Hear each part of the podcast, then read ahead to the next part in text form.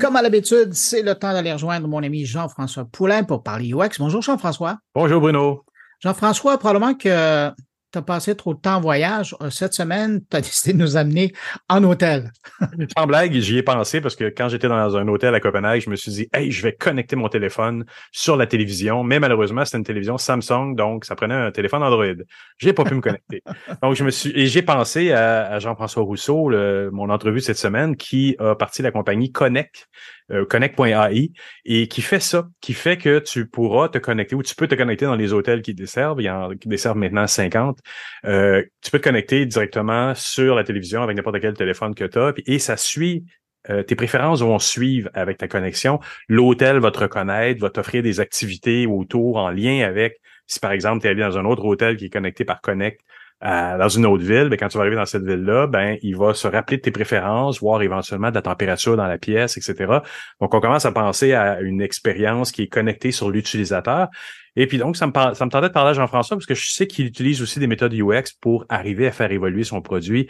Et ça, c'est assez rare dans le monde des, euh, des startups quand même. Wow, je suis juste curieux d'entendre l'entrevue. Jean-François, Merci pour euh, cette rencontre. Merci de nous envoyer un peu de. On, est encore en été, là, de, de, nous faire voyager virtuellement comme ça. Puis euh, ben, on écoute l'entrevue, puis on se retrouve la semaine prochaine. Salut. Salut, à la semaine prochaine. Connect, c'est vraiment un Smart Hotel as a Service. C'est-à-dire que ce qu'on veut faire, c'est vraiment prendre le contrôle technologique de la chambre pour augmenter la, la, la, la technologie dans chaque chambre pour donner une belle expérience personnalisée à l'utilisateur on le voit quand on est dans les dans les hôtels. Quand tu es chanceux, ben, tu un vieux téléphone tout collant dans un coin, euh, tu as une télévision avec 20 postes de télévision traditionnelle, puis si tu es chanceux, tu as un bon Wi-Fi. Donc, nous, ce qu'on veut, c'est vraiment changer ça. Donc, euh, quand tu vas à l'hôtel, tu vas là pour vivre une expérience. Donc, tu veux que ce soit meilleur, que ça soit quelque chose que tu n'as pas à la maison.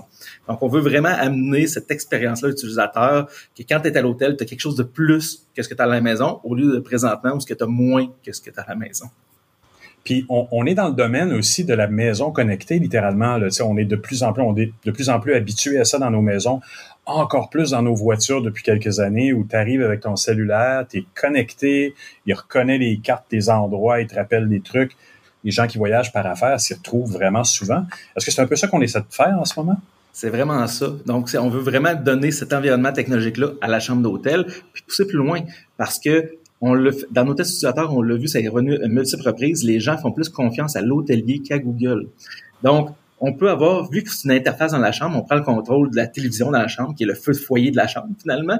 Donc, on est capable de communiquer puis de donner des, des, des, informations vraiment pertinentes à la personne qui est dans la chambre. Donc, sur les restaurants qui sont aux alentours, les activités qu'il y a à faire, euh, faire de la revente de l'hôtel, donc revendre les services de l'hôtel, euh, avoir aussi des, des, des fonctionnalités techno, juste pour ça, bon, caster ta télé, des choses qui sont de base, mais aussi, mettons, je me rends à tel endroit, ben c'est quoi tes suggestions de meilleurs restaurants? Donc, on est vraiment capable de, donner de l'information contextuelle à la chambre parce qu'on accumule beaucoup de données sur les habitudes des gens dans les chambres.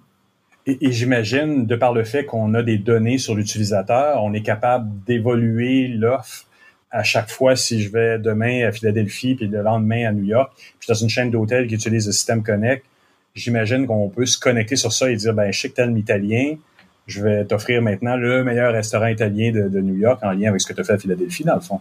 Exactement. Ça, va, ça va plus loin que ça. Ça, c'est la phase qu'on est en train de déployer. Donc, on, si tu es un amateur de sport, parce qu'à chaque fois, sur le Wi-Fi, tu es allé voir des sites de sport parce qu'on contrôle autant le Wi-Fi, la télé que le téléphone. Donc, on est vraiment capable d'avoir des, des, données encore plus précises que Google sur tes habitudes. Donc, si tu es un amateur de sport, ben, on va on va te parler de ça. Si tu es allé trois fois t'entraîner, ben on va te parler de la salle d'entraînement. Si tu es allé deux fois au restaurant, ben on va pouvoir te faire un spécial sur le steak la prochaine fois que tu vas revenir parce que ça va être personnalisé à toi. Et l'expérience aussi pendant le séjour est personnalisée à toi. C'est ça notre objectif. Donc, tu sais, on n'ira pas te présenter 200 postes de télé si toi, ce que tu aimes, c'est juste les téléromans. On va te présenter en priorité les téléromans. On, on est en train de signer des ententes avec des directeurs de contenu pour faire du contenu exclusif juste pour certaines catégories de personnes. Donc, on sait, les jeunes, ils vont sur YouTube. Donc, ils vont les avoir sur YouTube. on veut vraiment faire une expérience personnalisée pour chaque personne. Et la première prochaine fois que tu vas revenir dans l'hôtel, ben, elle va être encore personnalisée. On va se rappeler de toi. Puis, tu vas continuer la même expérience. C'est génial. Et ça, peut vouloir dire aussi que si je as décrété que j'aimais le sport parce que c'est ce que j'écoute, il peut peut-être dire ben, il y a une partie de, de, de, de, baseball ce soir à New York que tu veux pas manquer parce que tu l'écoutais hier à Philadelphie. Donc, il y a une continuité qui, qui qu'on s'attend, en fait. C'est ce qu'on veut de, en, en 2023. Là.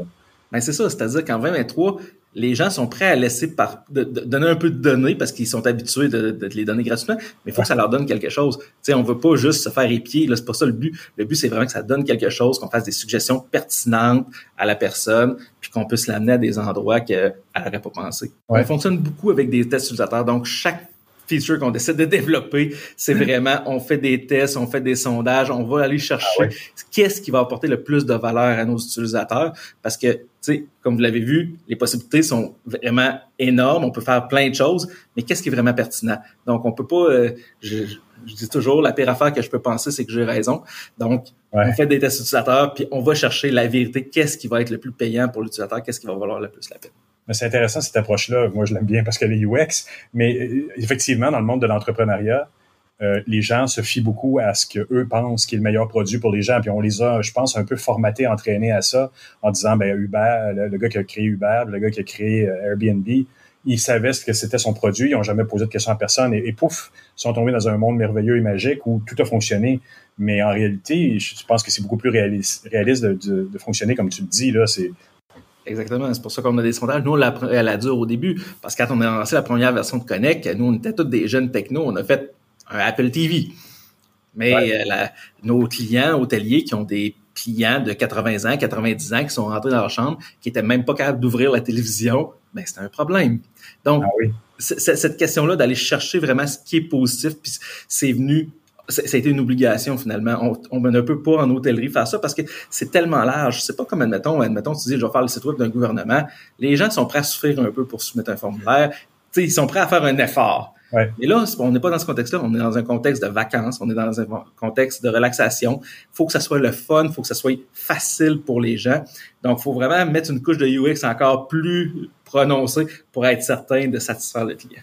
Est-ce que est-ce qu'un hôtelier peut s'attendre aussi à ce que le, produit s'ajuste à l'environnement dans lequel il est? Par exemple, euh, c'est une semaine de pluie pour euh, l'utilisateur. Est-ce que le produit va s'ajuster un peu en conséquence du contexte dans lequel l'hôtel se trouve? Oui, euh, ben on le voit déjà, on a déjà commencé des tests, ah c'est-à-dire que dans la page météo, la suggestion d'activité varie selon la température. Parce que ça ne donne rien de dire on va aller au parc aquatique s'il pleut. OK, fait que ça devient vraiment, en fait, ça devient le concierge d'un hôtel, dans le fond. Là.